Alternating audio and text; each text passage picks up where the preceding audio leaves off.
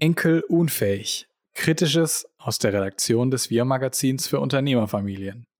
Heute, warum das Unternehmen Edding mit seiner Initiative zu einer besseren Fehlerkultur gescheitert ist.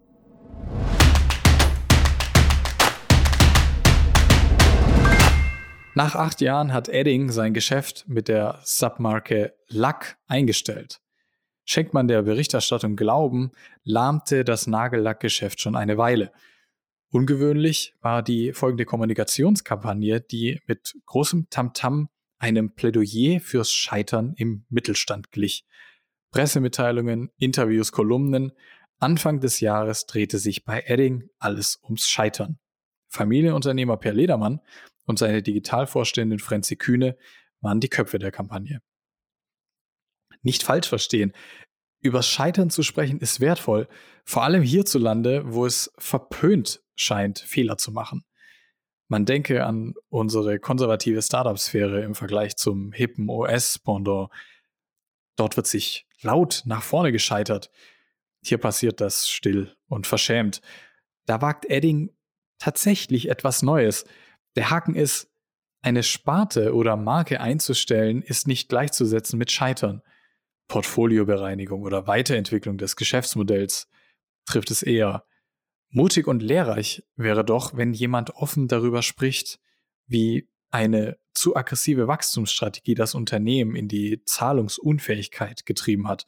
Oder jemand, der ein Unternehmen in x Generation verkaufen muss, weil es mit der Unternehmensnachfolge nicht geklappt hat. Oder jemand, der unzählige Mitarbeiter entlassen muss, weil er eine falsche Entscheidung getroffen hat. Sicherlich schmerzt es und verhagelt es einem die Bilanz, wenn man einen niedrigen siebenstelligen Verlust schreibt, wie Ledermann und Kühne berichten. Im Zuge der Einstellung der Marke musste aber niemand entlassen werden, versichern die beiden.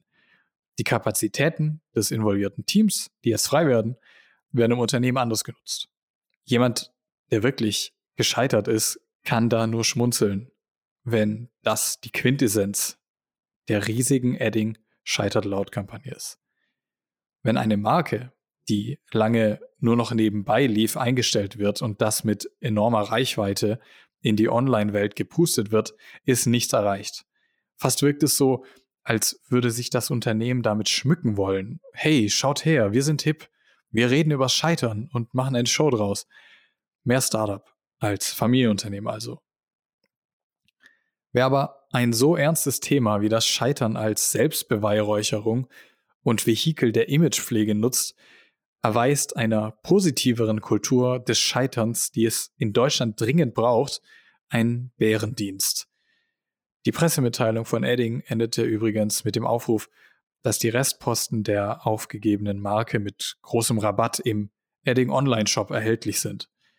Das kann man dann gut und gern als Ausverkauf des Scheiterns bezeichnen.